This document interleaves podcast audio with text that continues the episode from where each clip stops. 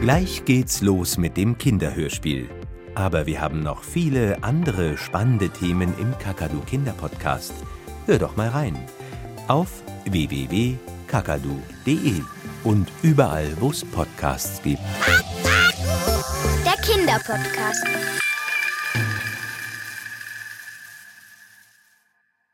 Steppenwind und Adlerflügel.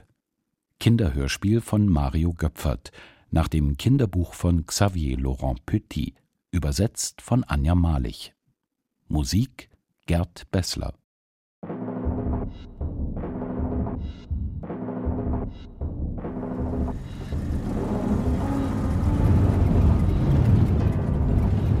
Zieh nicht so ein Gesicht, Galzan. Ach, lass mich. Galsan saß neben ihrem Vater Rüam auf dem Beifahrersitz eines großen Lastkraftwagens. Seit Stunden fuhren sie auf einer staubigen Piste durch die Steppe, in der es nichts gab außer Gras und jene Bergkette am Horizont, die nicht näher rücken wollte. Tatsächlich war es Galsans sehnlichster Wunsch gewesen, dass ihr Vater sie einmal auf eine seiner großen Fahrten mitnahm, die ihn bis in die Hauptstadt Ulaanbaatar oder noch weiter führten.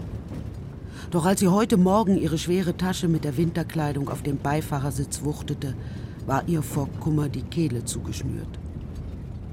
Beiter wird sich bestimmt über deinen Besuch freuen. Ich denke, er kann uns Stadtleute nicht leiden. Immerhin bist du seine Enkelin. Och Mann, ich will nicht zu weiter. Galzan, fang nicht wieder damit an, bitte. Wir haben gestern alles genau besprochen. Außerdem, äh, was sind schon fünf Monate? Fünf Monate? Fünf Monate sind 153 Tage. Meine kleine Rechenkünstlerin.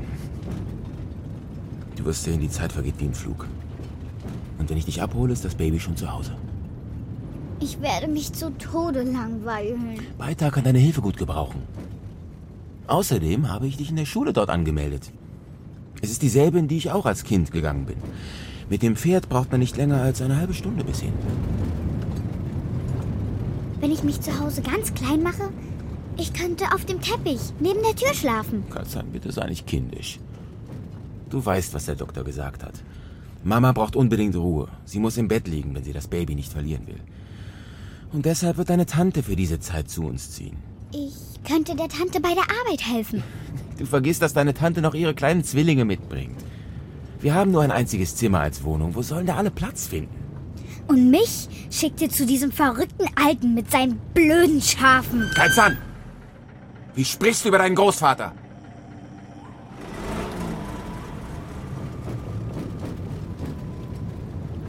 Ja, du hast ja recht. Peter ist manchmal ein bisschen sonderbar. Er lebt schon zu lange allein. Mit seinen Tieren. Und er macht nicht gerne viel Worte. Aber bestimmt kannst du eine Menge von ihm lernen. Ja, was denn? Zum Beispiel, wie man mit Schafen umgeht. Sie schert, melkt, Butter und Käse macht. Kannst du Schafe scheren? Nein. Wozu? Ich habe mich für das Leben in der Stadt entschieden, nachdem ich seine Mutter kennengelernt hatte. Und ich weiß auch, dass Beiter mir das heute noch übel nimmt. Aber es gefällt mir. Du kannst nicht einmal richtig reiten. Aber Lastkraftwagen fahren kann ich wie kein zweiter. Noch immer fuhr der riesige Transporter auf einer holprigen Piste durch die Steppe. Galsan fühlte sich müde werden. Sie holte ein Buch aus ihrer Tasche. Auf dem Umschlag war ein Mann abgebildet, der am Strand einer Palmeninsel stand und sehnsüchtig auf das Meer starrte. Der Mann hieß Robinson. Auch die Steppe ist wie ein Meer, kam es Galsan in den Sinn. Hätte sie jetzt aus dem Wagenfenster geblickt, hinauf zu dem dunstverhangenen Himmel, wäre ihr der große Vogel gewiss nicht entgangen. Oder, Hofer! Ruhig, ruhig. Ja, ruhig. Was ist los? Erkennt ihr mich nicht mehr? Wo steckst du, Vater? Pfui! Hofer! Huda! Sie mögen keine Fremden. Bin ich ein Fremder? Du riechst nach Stadt.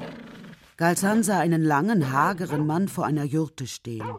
Ihr Vater ging auf ihn zu und beide umarmten sich kurz. Galzan, komm her, begrüße deinen Großvater. Sie wäre am liebsten im Lastwagen sitzen geblieben. Aber in diesem Moment riss der hagere Mann die Tür zum Beifahrersitz auf. Eine raue Hand griff nach ihrem Arm und zog sie in den Lichtkegel der Scheinwerfer. Finger strichen ihr die Haare aus der Stirn und ein vom Wetter gegerbtes Gesicht musterte sie eindringlich.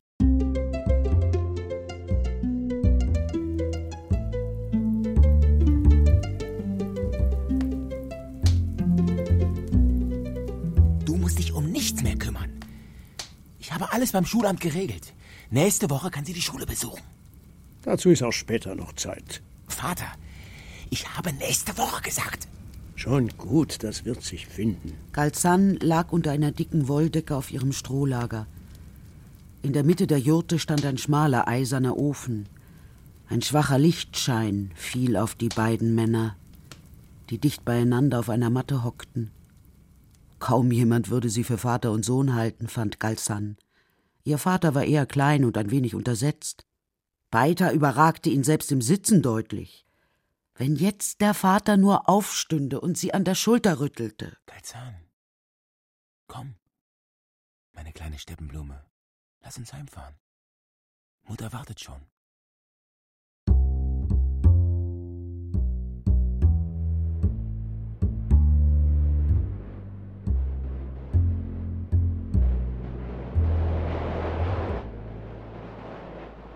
Am Morgen sprang Galzan von ihrem Lager auf. Sie war allein in der großen Jurte und das Feuer im Ofen war erloschen. Als sie den Filzvorhang am Eingang zurückschlug, empfing sie ein kalter Windstoß. Galzan, binde dir dein Haar zusammen, damit es dir nicht ständig ins Gesicht fliegt. Wenige Schritte von der Jurte entfernt saß Beitar an einem Feuer. Vom Vater keine Spur, auch der Lastwagen war fort. Setz dich zu mir. Du schlotterst ja. In der Steppe spürt man den Winter eher als bei euch in der Stadt. Wo ist Vater? Hier ist Fladenbrot für dich. Dort steht eine Schale Schafsmilch. Ich habe dich gefragt, wo Vater ist. Er konnte nicht so lange warten, bis du endlich ausgeschlafen hast. Aber er lässt dich grüßen. Sobald es ihm möglich ist, schaut er wieder vorbei. Jetzt bleib am Feuer sitzen, bis ich zurück bin. Galzan brachte kaum einen Bissen herunter. Und das lag nicht bloß am trockenen Fladenbrot. Sie sah, wie ihr Großvater behende auf ein Pferd sprang und davonritt. Nach einer Weile erhob sie sich, um einen kleinen Spaziergang durch ihren Verbannungsort zu machen. Das also war Zagüng, von dem ihr Vater so oft erzählte. Eine Handvoll Jurten in der Steppe. Beitas Jurte schien die einzige zu sein, die überhaupt noch bewohnt war. Denn aus den zerrissenen Filzdächern der anderen wucherte bereits Gras. In diesem Moment tauchte Beiter hinter einem Felsen wieder auf. Er führte ein zweites Pferd an der Leine mit sich. Das ist ab jetzt dein Pferd. Es heißt Eisengrau. In der Jurte findest du Sattel und Zaumzeug. Du kannst doch ein Pferd aufzäumen. Wortlos machte sie sich an die Arbeit. Während der ganzen Zeit stand der Alte neben ihr. Obwohl sie sich beim Satteln die größte Mühe gab, kam kein lobendes Wort über seine Lippen. Dein Vater sagt, du würdest mindestens so gut reiten wie er. Ich finde, das ist keine große Kunst. Denn er hängt wie ein Sack Getreide auf dem Pferd. Kaum saß Galsan auf Eisengrau, ritt Beitar los. Galsan vermochte ihm nur mit Mühe zu folgen. Mal ritt der Großvater im Galopp, dann wieder ließ er sein Pferd im leichten Trab laufen. Oder er wendete so abrupt, dass die Erdklumpen durch die Luft flogen. Einmal wäre Galsan fast aus dem Sattel gefallen. Haltet dich gerade, verdammt nochmal! Nicht nach vorn lehnen! Wozu hast du denn deine Steigbügel? Ich hasse dich, verrückter Alter. Oh, ich hasse dich. Nach zwei Stunden schmerzten ihr sämtliche Glieder. Aber erst gegen Mittag hatte der Großvater ein Einsehen. Sie rasteten auf einem Hügel, nicht weit von Zagüng entfernt. Hudda und Hova hatten sich zu ihnen gesellt und beschnüffelten Galsans Beine. Sie wollen deinen Geruch kennenlernen. Auch Eisengrau muss sich mit deinem Geruch vertraut machen. Und sprich so oft wie möglich mit ihm. Das ist wichtig. Galsan schaute zu den verlassenen Jurten hinüber. Lebst du ganz alleine hier? Vor zwei Jahren sind die letzten weggezogen. Wohin? Wohin schon? In die Stadt natürlich. Und du? Weiter erwiderte nichts darauf. Galzan erinnerte sich an die einzige Begegnung mit dem Großvater. Er hatte sie damals in der Stadt besucht. In wenigen Tagen, die er bei ihnen verbrachte, hatte er kaum ein paar Worte gesprochen. Siehst du die Felswand dort drüben? Ja. Wer zuerst da ist, hat gewonnen. Ehe Galsan reagieren konnte, saß Beita schon im Sattel und trieb sein Pferd den Hügel hinab. Galsan folgte ihm auf Eisengrau. Mit ganzer Kraft drückte sie ihm die Stiefel in die Flanken. Wie ein Höllenzug raste die Landschaft an ihr vorbei. Aber Galsan sah nur Beita. Langsam kam sie ihm näher. Jetzt waren sie schon gleich auf. Hey, Los, Eisengrau, schneller, du schaffst es. Tempo, Tempo. Ja, ja, gut so, gut so. Noch schneller, schneller. Nein, nicht nachlassen. Verdammt. Auf dem letzten Wegstück aber fiel Eisengrau wieder ein wenig zurück. Beita erreichte als erster die Felswand, sprang aus dem Sattel und rieb sein Pferd mit einem Grasbüschel ab. Galsan tat es ihm gleich. Am Abend in der Jurte zog sie einen kleinen Kalender aus ihrer Tasche. Sie strich den ersten der 153 Tage mit einem Bleistift durch.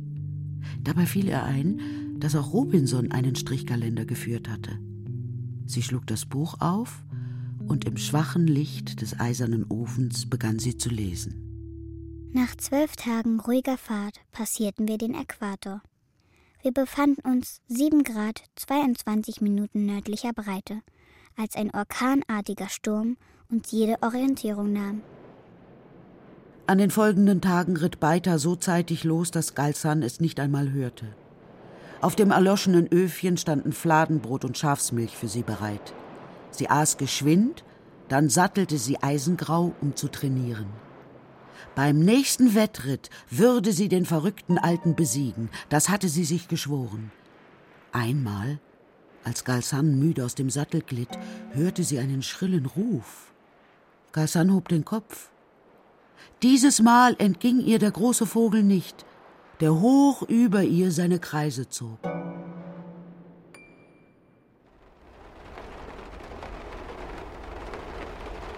Steh auf, zieh dich an. Von heute an begleitest du mich. Es regnet. Wir können ja nicht auf schön Wetter warten. Es war noch dunkel, als Beita und Galsan an diesem Morgen aufbrachen. Mühsam stiegen die Pferde einen langen, steilen Pfad ins Gebirge hinauf. Galsan zog die Kapuze ihres Filzumhangs tief ins Gesicht. Dummerweise hatte sie ihre Fäustlinge in der Jurte vergessen. Nun schnitt ihr die morgendliche Kälte in die Finger. Zwei Stunden später erreichten sie einen Gebirgskamm. Staunend erblickte Galsan unter sich eine weite Hochebene, auf der sich Hunderte von Schafen drängten. Sind das alles deine Tiere? Glaubst du, ich könnte von den paar Schafen unten in Zangüng mein Leben bestreiten? Na, was schätzt du, wie viele es sind? 300? Gut geschätzt. Es sind etwa 350. Galzan sah, wie Huda und Hova, die bei der Herde gewacht hatten, die Tiere zusammenzutreiben begannen. Beita musterte seine Schafe aufmerksam. Plötzlich sprang er vom Pferd, griff ein Tier aus der Herde heraus und warf es zu Boden. Komm, hilf mir. Halte seine Hufe ganz fest. Stell mein Knie auf seine Brust. Was willst du mit ihm machen? Siehst du das nicht? Nun sah Galzan, dass das Schaf eine eitrige Beule an der Schulter hatte. Beita rasierte die Wolle mit einem Messer ab, dann begann er die Haut an dieser Stelle einzuritzen. Festhalten, festhalten! Verdammt, warum hast du's losgelassen? Ich konnte es nicht mal mit ansehen. Ach, was seid ihr zimperlich, ihr Städter. Wie soll ich seine Wunde jetzt reinigen? Wenn es krepiert, bist du schuld. Alter stucher Bock. Wie ich dich hasse. Am Nachmittag auf dem Heimritt riss der Himmel auf. Wieder erblickte Galzan jenen großen Vogel. Ihr war, als folge er ihnen.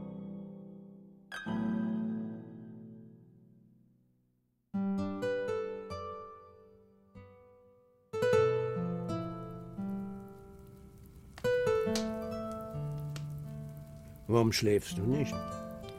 Ich bin noch nicht müde. Was raschelst du ständig? Ich lese. Ah, was liest du? Robinson Crusoe. Wer ist Robinson Crusoe? Ein Seefahrer. Er lebt ganz alleine auf einer Insel im Meer, weil sein Schiff gesunken ist. Weshalb schwimmt er nicht ans Land? Man kann nicht durch das Meer schwimmen. Es ist viel zu groß. Wie groß? Größer als unsere Steppe. Größer als unser ganzes Land. Woher weißt du das? Warst du schon am Meer? Nein, aber ich habe es im Fernsehen gesehen. Und in der Schule haben wir auch darüber gesprochen. Warum liest du mir nichts vor? Dann muss ich ja noch mal von vorne anfangen. Wozu? Du hast es mir doch schon erzählt. Da ist ein Mann, der lebt auf einer Insel, weil sein Boot kaputt gegangen ist. Kein Boot. Ein Schiff. Es waren viele Leute an Bord. Sie sind alle ertrunken. Robinson konnte sich als einziger ans Land retten. An der Stelle bin ich gerade. Ja, dann lies dort weiter. Als ich endlich die Augen aufschlug und den Himmel über mir sah, wusste ich, dass ich gerettet war. Doch ich war allein und verlassen. Meine Kleider waren klatschnass. Ich hatte nichts zu essen und zu trinken. Und es war wohl mein Schicksal, vor dem Meer gerettet worden zu sein, damit ich hier verhungerte oder ein wildes Tier mich tötete. Eigentlich leben wir hier auch auf einer Insel, dachte Galzan an diesem Abend. Und bevor sie einschlief, strich sie weitere Tage aus ihrem Kalender.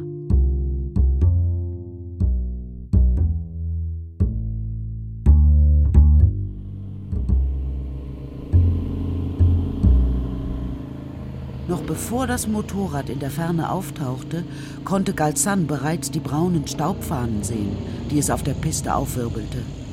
Wer mochte sie wohl hier draußen besuchen wollen? Der Vater bestimmt nicht. Der fuhr nur mit seinem Lastwagen. Der Mann, der vom Motorrad stieg, war dick und hatte nur wenige Haare auf dem Kopf, die er sich rasch mit der Hand glatt strich. Er trug einen grauen Anzug und eine Krawatte. Auf seiner Nase saß eine Hornbrille. Mit dieser musterte er Galzan. Dann wandte er sich an Beita, der neben ihr vor der Jurte stand. Du bist Beita, der Schäfer? Was fragst du, wenn du sowieso schon weißt? Nur um sicher zu gehen. Was willst du? Hilbank Tsuguwa, Bezirksschulinspektor. Deine Enkelin steht bei uns auf der Liste. Ich würde gern wissen, warum du sie nicht in die Schule schickst. Galzan, kannst du lesen? Natürlich, ich kann schon lange lesen. Und rechnen? Selbstverständlich. Kannst du auch Schafe melken? Noch nicht so gut. Ich lerne es ja gerade erst. Wenn ein Wolf ein Tier aus deiner Herde angreift, kannst du ihm dann eine Falle stellen? Nein, das hast du mir noch nicht gezeigt. Du hast gehört, Hilbang. Was du meiner Enkelin beibringen willst, kann sie bereits. Aber was sie bei mir lernen kann, ist für sie neu. Darum glaube ich, dass es sinnvoller ist, wenn sie hier bleibt. Hör mal, so einfach geht das aber nicht. Ich wünsche dir eine gute Heimreise. Damit kommst du nicht durch. Deine Enkelin muss in die Schule. Das ist Pflicht.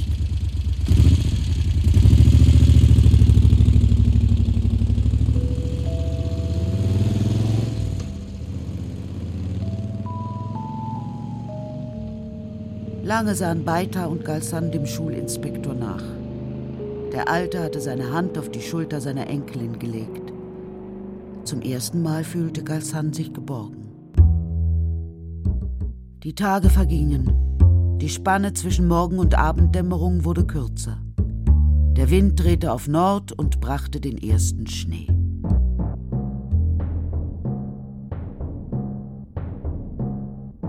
Großvater, wohin reiten wir heute? Geduld, du wirst es bald erfahren. Ist so Ja, kalt. du hättest dich wärmer anziehen müssen. Galsan fragte sich, was in den Alten gefahren war. Am Morgen hatte er eine große Dose an seinem Sattel festgebunden. Und auf dem ganzen Weg tat er so geheimnisvoll. Nachdem sie zwei Stunden geritten waren, tauchte ein kleiner Steinhaufen vor ihnen auf. Es sah wie ein Grabmal aus. Wer liegt hier? Herr Char, War das dein Freund? ja, er war ein Adler und viele Jahre mein Begleiter. Galsan schlug das Herz vor Aufregung. Über ihnen am Himmel zog der große Vogel seine Kreise. Fast jeden Tag hatte Galsan ihn gesehen. Jetzt wurde ihr klar, dass auch er ein Adler war. Höchste Zeit, dass ich dir etwas beibringe, von dem Dummköpfe wie dieser Hilbang nie was verstehen werden. Beiter ging zu seinem Pferd und band die Dose los. Er öffnete vorsichtig den Deckel einen Spalt weit und holte eine lebendige Taube heraus. Halte sie so, ganz an, mit den Flügeln fest am Körper. Er knotete eine lange Lederleine um die Füße der Taube, in die er mehrere Schlingen knüpfte. Danach setzte er sie in den Schnee und schlich zu Galsan zurück. Am Himmel zog der Adler ruhig seine Kreise. Er hat Hunger. Bei diesem Frost kommt seine übliche Beute nicht mehr aus ihren Löchern. Da ist so eine Taube ein Festmahl. Beiter rollte die Leine vollständig aus und führte Galsan hinter einen Felsblock. Beweg dich nicht! Galsan konnte ihre Augen nicht von dem Adler abwenden. Vergessen war der Frost, der ihr in Finger und Ohren kniff. Sie beobachtete, wie die Kreise, die der Vogel am Himmel zog, allmählich enger wurden. Plötzlich sauste er mit offenen Fängen im Sturzflug herunter, öffnete in letzter Sekunde die Schwingen, um abzubremsen und der Taube einen kräftigen Hieb zu versetzen. Dabei geriet er mit dem Fuß in eine der Lederschlingen, die Beitar geknüpft hatte. Wir haben ihn. Hier, nimm diese Lederkappe. Und diesmal mache genau, was ich dir sage. Als der Adler merkte, dass sein Fuß in der Schlinge steckte, versuchte er sich loszureißen. Aber Beitars kräftige Hände ließen nicht locker. Ganz an schnell! Die Lederkappe! Stülpe sie ihm über. Vorsichtig!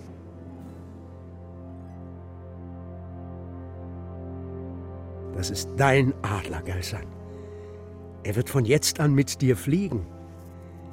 Wie wirst du ihn nennen? Herr Kudai, Kudai. Himmel. Das ist ein würdiger Name für einen Adler. Warum verhöhnst du mich, Galzan? wer spricht? Kudai, bist du das? Du nennst mich Kudai wie den Himmel und trotzdem hältst du mich an die Erde gefesselt. Beider sagt, ich müsse dich erst zähmen, Wozu zähmen? weil du jetzt mein Adler bist. Dein Adler? Ein Adler kennt keinen Herrn. Was machst du mit der Leine? Ich hacke sie durch. Glaubst du wirklich, mit dieser lächerlichen Lederschnur könntest du mich bändigen? Tu es nicht, Kudai. Bleib, Kudai. San, wach auf! Was träumt dir? Herr Kudai ist fort. Unsinn. Komm mit. Noch ganz benommen folgte Galsan ihrem Großvater vor die Jurte. Auf einem Holzpflock, den Beitar fest in die Erde getrieben hatte, hockte der Adler. Seine Beine waren mit der Leine gefesselt. Seit drei Tagen besuchte Galsan ihn stündlich, um mit ihm zu reden und ihn an ihre Stimme zu gewöhnen. Erst gestern hatte sie ihm die Kappe abgenommen. Er hat Hunger. Wenn er dir heute aus der Hand frisst, hast du gewonnen. Wenn nicht, müssen wir ihn wieder freilassen. Freilassen? Alles andere wäre Quälerei. Beitar drückte Galsan einen Sperling in die Hand. Kommst du nicht mit, Großvater? Es ist dein Adler. Nur du darfst dich ihm nähern. Ihre Hand zitterte, als sie Herrn Kudai mit ausgestrecktem Arm den Sperling hinhielt. Der Adler rührte sich nicht. Er hatte Galsan eines seiner gelben Augen zugewandt und musterte sie mit starrem Blick. Bitte friss, Kudai. Ich weiß, dass ich dich gekränkt habe. Verzeih mir. Ich will auch nicht mehr deine Herrin sein. Ich will, ich möchte. Vielleicht können wir Freunde werden.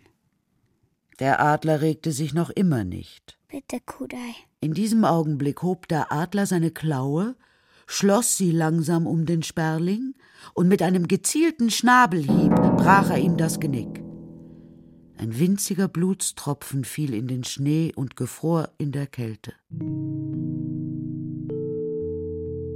Als Galsan in die Jurte trat, um Beita von ihrem Erfolg zu erzählen, fand sie ihn über das Buch von Robinson gebeugt. Ich dachte, du könntest gar nicht lesen. Ich hatte gehofft, es würde vielleicht reichen, ein Buch zu öffnen und all die kleinen Zeichen würden mir ihre Geschichte von alleine erzählen. Zuerst musst du lesen lernen. Hm. Kannst du mir nicht lieber vorlesen, was auf dieser Seite steht? Gib her. Ich erkannte bald, dass der Platz, wo ich mein Zelt aufgeschlagen hatte, zum Wohnen ungeeignet war. Der Boden war tief gelegen, sumpfig und ungesund. Vor allem gab es in der Nähe kein frisches Wasser. Großvater, du hörst ja gar nicht zu. Doch. Aber weißt du, ich wollte dir noch etwas sagen. Was denn? Ich habe dich vorhin heimlich beobachtet. Das mit Kunai hast du sehr gut gemacht. Seit zwei Wochen hältst du mich gefangen, Galsan. Du hast Angst, mich freizulassen, weil du dann wieder allein mit dem verrückten Alten bist. Großvater ist kein verrückter Alter. Aber du sehnst dich nach Zuhause. Jeden Tag denkst du an deine Mutter. Du möchtest wissen, ob das Baby im Bauch gesund ist. Woher weißt du das? Ich kenne dich schon lange. Ich weiß, wo du zu Hause bist. Viele Male hab ich dich auf dem Balkon vor deiner Wohnung stehen sehen. Meinen scharfen Augen entgeht nichts.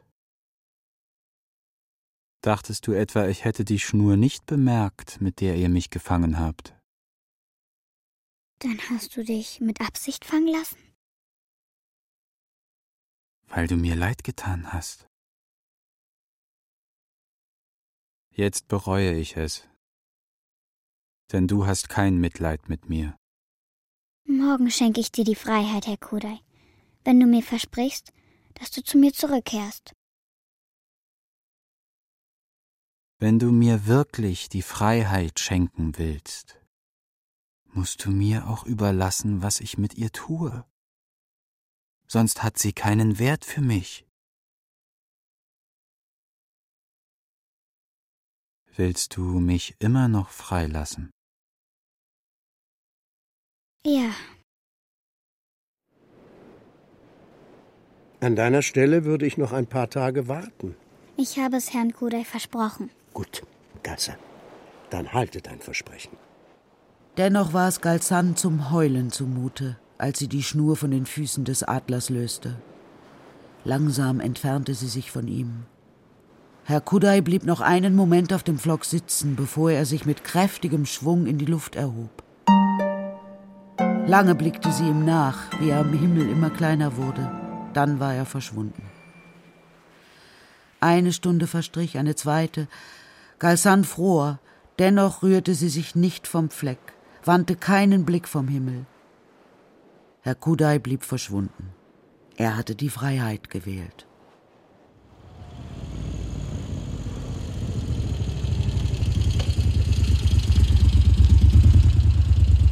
Galsan, wo ist dein Großvater? In der Jurte. Oh nein, der Korinthenkacker. Das habe ich jetzt nicht gehört. Es ist mir egal, was du gehört hast.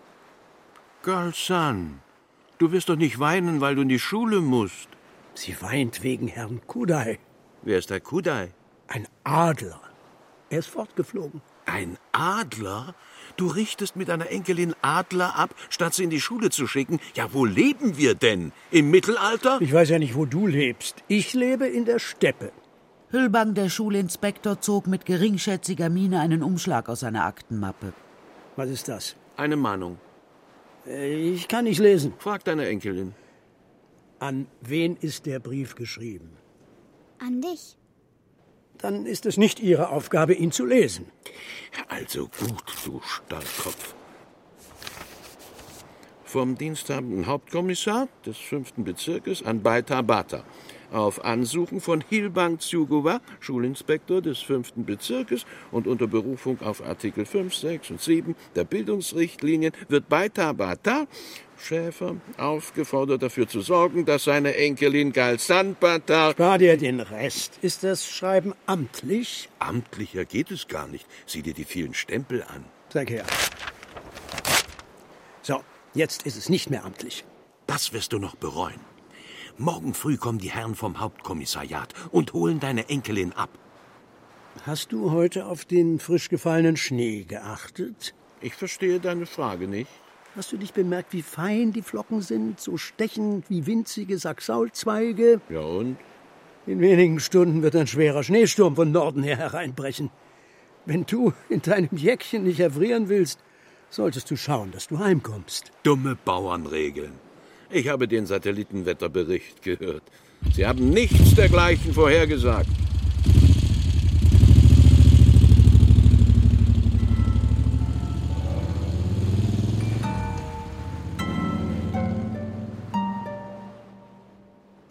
Großvater, Herr Kudai ist wieder da. Lauf, Galsan, empfange deinen Freund. Kudai, wo warst du so lange? Ich habe die ganze Zeit auf dich gewartet. Weißt du, wer da gerade da war? Dieser komische Schulinspektor. Das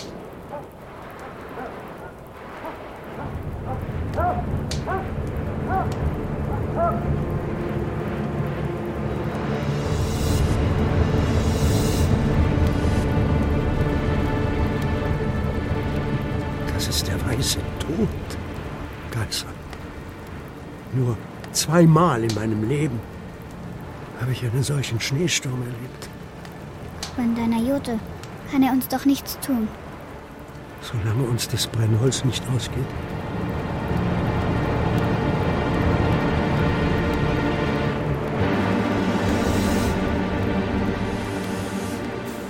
Drei Tage tobte der Dafrat Sod, der weiße Tod, unaufhörlich. Es schien, als würde seine Kraft von Stunde zu Stunde zunehmen. Obwohl der Ofen gut brannte, war die Temperatur in der Jurte stark gesunken. Durch die winzigsten Ritzen stoben nadelspitze Eiskristalle und bedeckten den Boden mit einer Schneekruste.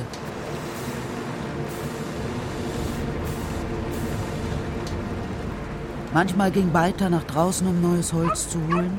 Sofort stürzten Huda und Huwa herein und ließen sich jaulend am Ofen nieder.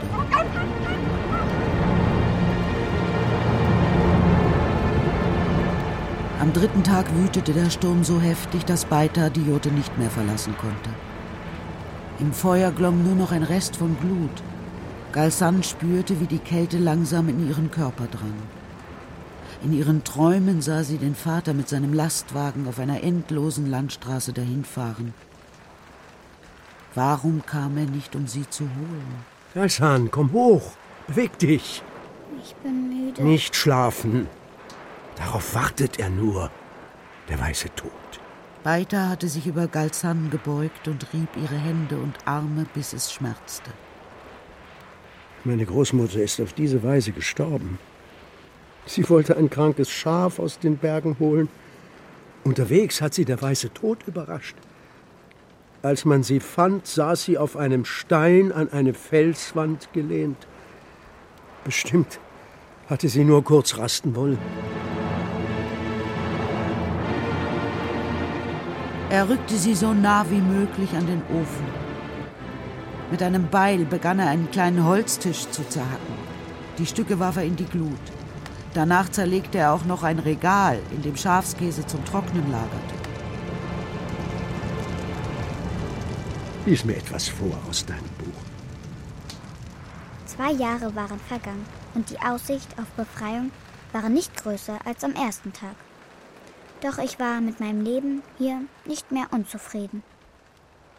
Manchmal dachte ich, dass ich in meiner Einsamkeit vielleicht glücklicher war als viele andere, die in der menschlichen Gesellschaft lebten und alles hatten, was ich entbehrte. Nachdem Galsan eine Weile vorgelesen hatte, merkte sie, dass Beita eingeschlafen war. Sie deckte ihn mit einem Fell zu.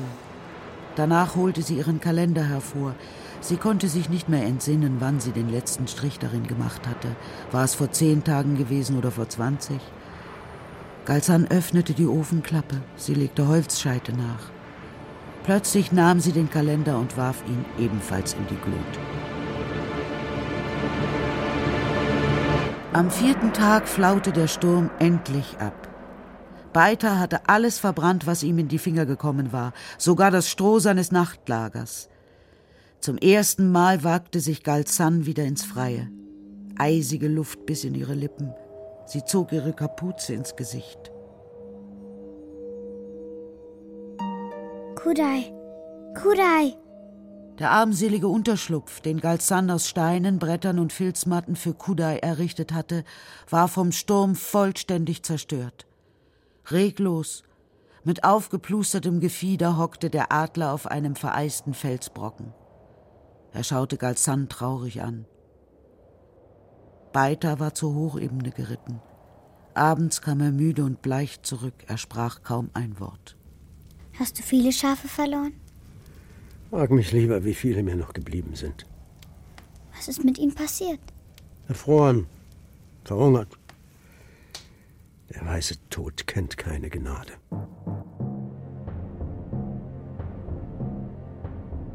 Am nächsten Tag begleitete sie ihren Großvater zur Hochebene. Sie war erschrocken von dem Anblick, der sich ihr bot. Sie half ihm, die verendeten Tiere zu einer Felswand zu tragen und mit Steinen zu bedecken. Täglich raffte die Kälte ein oder zwei von den Jungtieren und den trächtigen Weibchen dahin. Beiter war niedergeschlagen. Wenn Galzan ihm abends aus Robinson vorlas, wusste sie nie genau, ob er ihr zuhörte. Der einzige, der aus der Lage einen Vorteil zog, war Kudai. Galzan fütterte ihn mit den besten Innereien der toten Schafe. So kam er rasch wieder zu Kräften und eines Morgens schwang er sich in die Luft.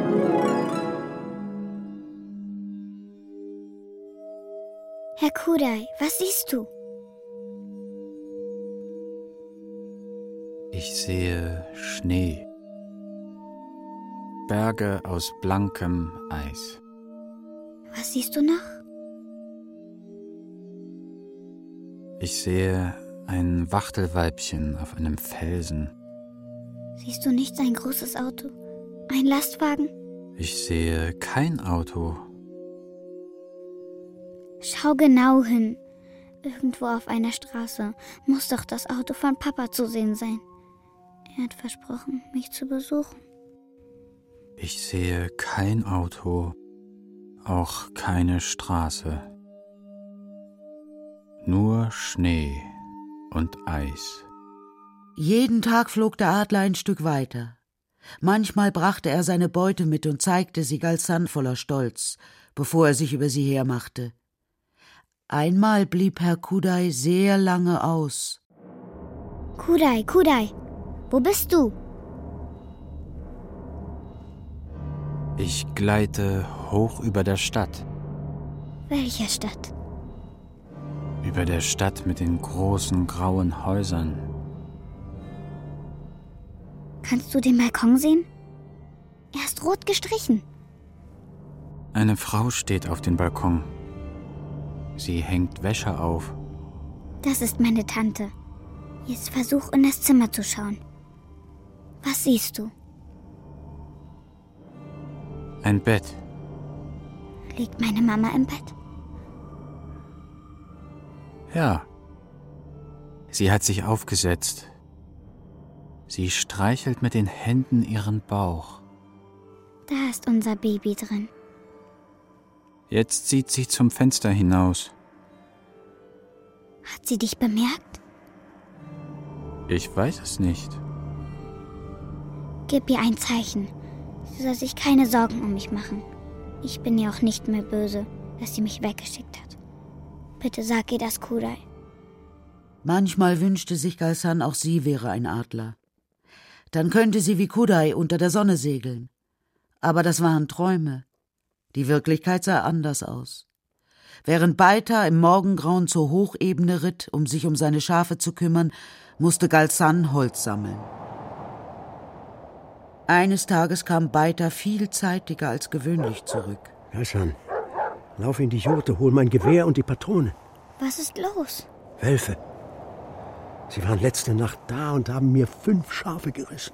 Hast du sie gesehen? Nein. Nicht einmal Spuren haben sie hinterlassen. Der Schnee ist zu hart gefroren. Woher weißt du denn, dass es Wölfe waren? Wer sonst soll es gewesen sein? Der weiße Tod treibt sie zu den Herden. Sie sind fast wahnsinnig vor Hunger. Warum haben wir sie dann letzte Nacht nicht heulen gehört? Vielleicht sind sie selbst dazu schon zu schwach. Ich begleite dich, Großvater. Nein, nein, Galsan. Das ist zu gefährlich. Außerdem sind Huda und Huwa bei mir. Kümmere du dich um das Feuer. Im Morgengrauen bin ich zurück. Du hast dich nicht geändert. Du bist immer noch ein sturer Bock.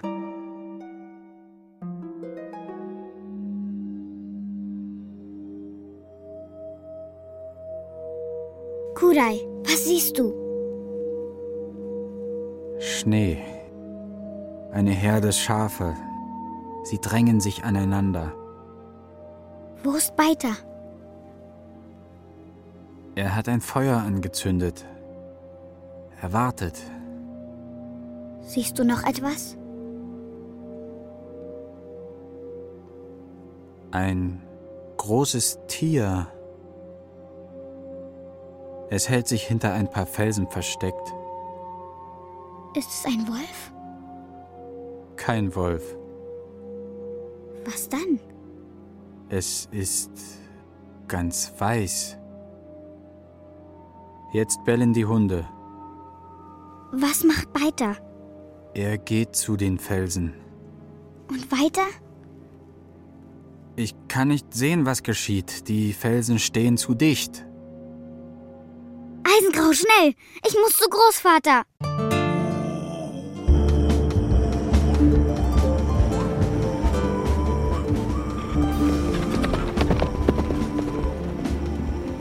Galsans Herz schlug ihr bis zum Hals, als sie die Hochebene erreichte. Von weitem schon sah sie zwei schwarze, reglose Punkte im Schnee liegen. Huda und Huwa. Sie waren tot.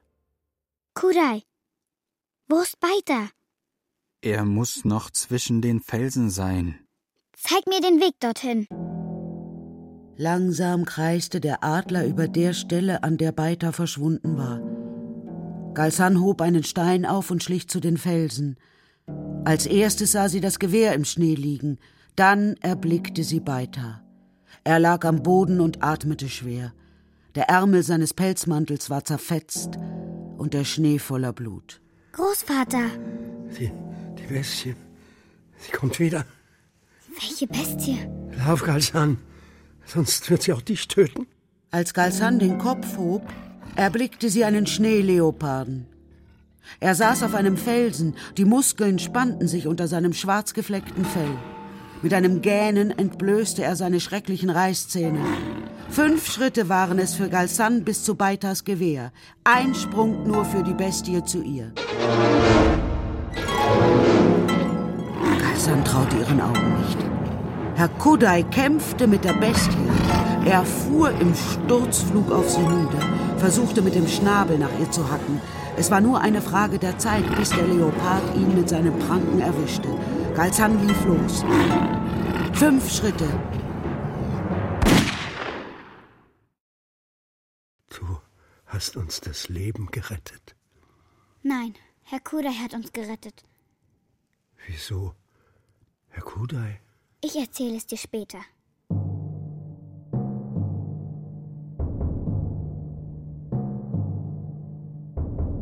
Tief in der Nacht erst erreichte Galzan die Jurte.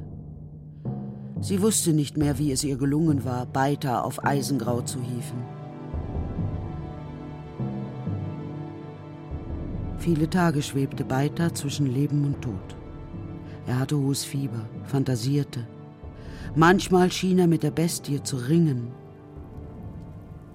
Wann immer sie Zeit fand, las Galsan ihrem Großvater aus Robinson vor, als sei die Geschichte ein Zaubermittel, um ihn am Leben zu erhalten.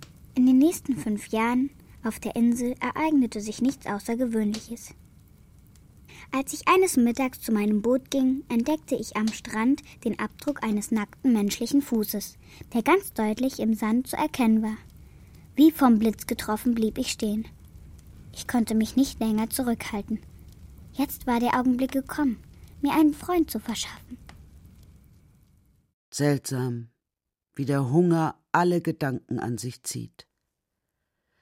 Galsan träumte von Kuchen, Fleischpasteten, Zuckerwatte, von Brot, Schokolade und Maisfladen. Wenn sie erwachte, knurrte ihr Magen. Manchmal beobachtete sie neidisch, wie Herr Kudai auf einem Felsen saß und ein Tier verschlang, das er erbeutet hatte. Und voller Sehnsucht lauschte sie, ob sie durch das Sausen des Windes nicht noch ein anderes Geräusch vernehmen konnte. Das Brummen von Ryans Lastwagen. Warum kam er nicht? Warum ließ er sie im Stich? Bald fühlte Galsan sich so schwach, dass sie nur noch mit Mühe Brennholz und Dung sammeln konnte. Sobald sie sich in der Jurte unter ihrer Decke eingerollt hatte, beschlichen sie wirre Träume. Einmal glaubte Galsan, sie sei zu Hause in ihrem Zimmer. Sie wollte zur Mutter ins Bett kriechen, aber die Mutter war nicht da und das Bett lag voller Schnee. Denn es schneite im Zimmer. Mama, Gib mir die Hand. Ich sehe nichts. Wo ist das Baby? Warum hast du mich fortgeschickt? Kudai, wo sind wir? Wach auf, Galsan.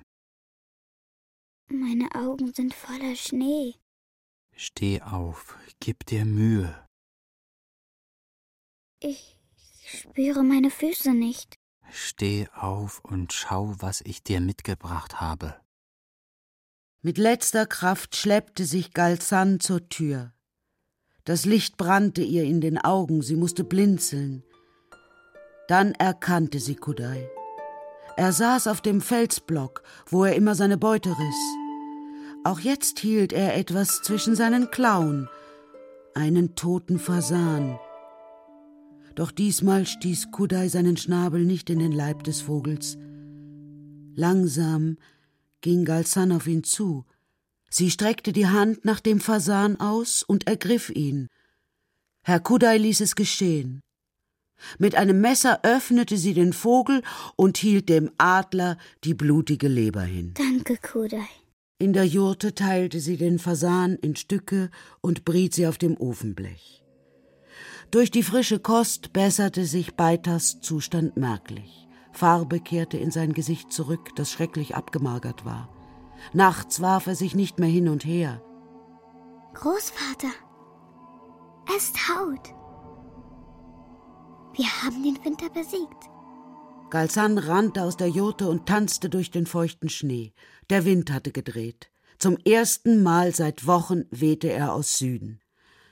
Als Galsan nach einer Weile in die Jurte zurückkehrte, saß Beita mit nacktem Oberkörper auf einem Kissen und behandelte seine Wunde. Ohne dich hätte mich der Leopard zum Abendbrot verzehrt. Wo hast du so gut schießen gelernt? Ich kann gar nicht schießen.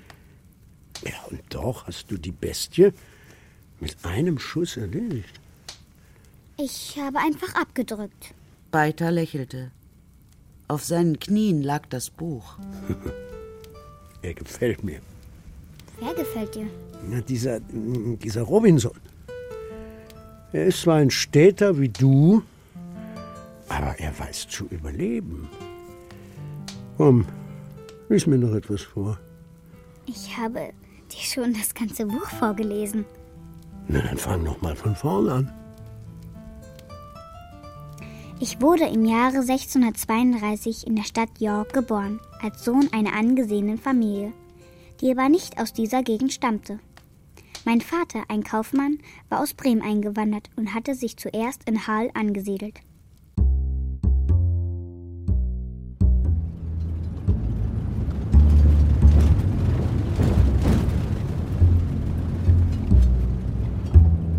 Kannst dir gar nicht vorstellen, welche Sorgen wir euretwegen ausgestanden haben. Dutzende Male habe ich versucht, mit dem Lastwagen zu euch zu kommen. Die Straßen waren unpassierbar. Einmal wäre ich fast stecken geblieben. Und dann diese Kälte. Solch einen Winter hatten wir seit langem nicht mehr. Ihr müsst Entsetzliches durchgemacht haben. Hast du das nur geschafft, so allein, Kalzan? Erzähl mir lieber von dem Baby. Ich habe dir alles erzählt, was ich weiß. Nur, dass ich ein Brüderchen habe und dass es Bombay heißt. Peter hätte seine Freude an ihm. Aber er wollte ja nicht mitkommen. Der Sturkopf. Was soll er in der Stadt? Er ist Schäfer. Wenigstens in die Klinik hätte ich ihn bringen sollen. Er kommt schon zurecht. Du hast ihm doch deinen Medizinkasten dagelassen. Wie aus dem Nichts tauchte Herr Kudai vor dem Lastwagen auf und rauschte dicht vor der Frontscheibe vorüber. War das nicht ein Adler? Das ist Kudai. Du kennst ihn? Er ist mein Adler. Dein Adler? Mama hat mir von einem Adler erzählt, der bei uns auf dem Balkongeländer gelandet ist und sie angeschaut hat. Und da hat sie gewusst, dass du lebst. Flieg, Kudai. Du bist immer frei gewesen. Grüß weiter von mir. Ein herrliches Tier. Und wie der gleitet. Oh Mist! Ja, bist du von Sinnen, du Trottel? Was kurfst du mir hier vor den Rädern rum? Als sich Galzan von ihrem ersten Schreck erholt hatte, sah sie auf der schlammbedeckten Straße ein Motorrad liegen und daneben lag ein Mann. Gerade rappelte er sich wieder auf und versuchte den Dreck von seinem grauen Anzug abzuwischen. Das ist Hirbang, der Schulinspektor. Er will mich zur Schule bringen. Der hätte aber eher aufstehen müssen. Er ist eben ein Städter.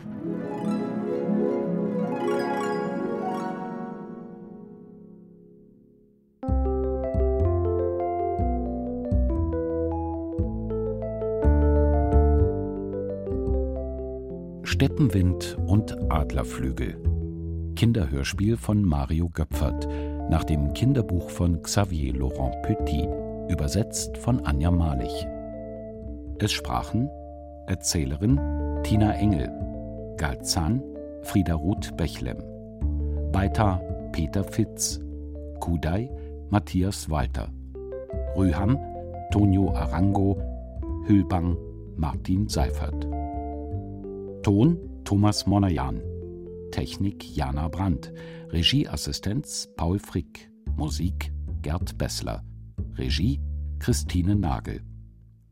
Produktion Deutschlandradio Kultur 2008. Dramaturgie und Redaktion Christina Schumann. Das war das Kinderhörspiel. Aber wir haben noch den Kakadu Kinder Podcast. Hör doch mal rein auf www.kakadu.de und überall, wo es Podcasts gibt. Der Kinderpodcast.